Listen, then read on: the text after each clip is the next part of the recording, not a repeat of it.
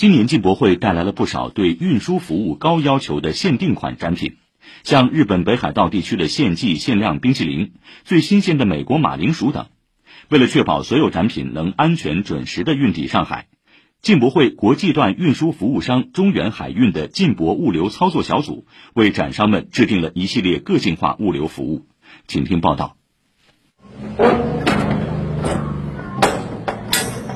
正在开箱的这批展品来自韩国的一百六十多家联合参展商，涵盖了时尚美妆、日用品、食品、保健品等韩国特色商品，共计六千五百零三件。中远海运集运进博会物流操作小组负责人周一文说：“基本上是全展馆的韩国的展团应该都在这个里面了，嗯，大部分的货都在里面。嗯，然后分三个展馆嘛，一点二、二点二和六点一，给大家呈现的应该说是一些精品的东西，是以质取胜的这东西。这种被戏称为拼多多的模式，方便了展商，但由于货物比较零散，并且大小不一，很容易混在一起。”给通关查验以及后续的分发带来不小的难度。为此，陈运峰在装箱前就开始按展馆、展台分类，贴上展位标签。届时，展品可以直奔所在展馆，在馆内再进行细分操作。采访中，周一文一直在协调美国马铃薯协会的展品运抵时间及运输途中的温控问题。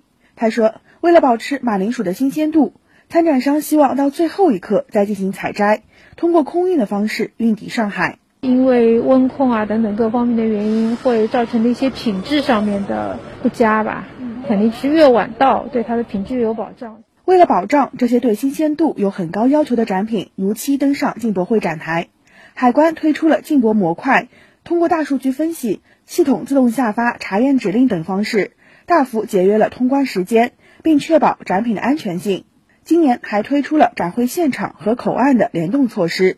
上海吴淞海关副馆长宋伟介绍道：“我们也可以和展会的这个现场海关进行沟通，进行一些两个关现场的进行一些协作和联动。我们会把这个展品直接到现场，由他们来进行后续的监管。”中远海运的进博物流操作小组成立已有五年，除了做好国际段的运输服务，周一文也和很多展商成为了好朋友。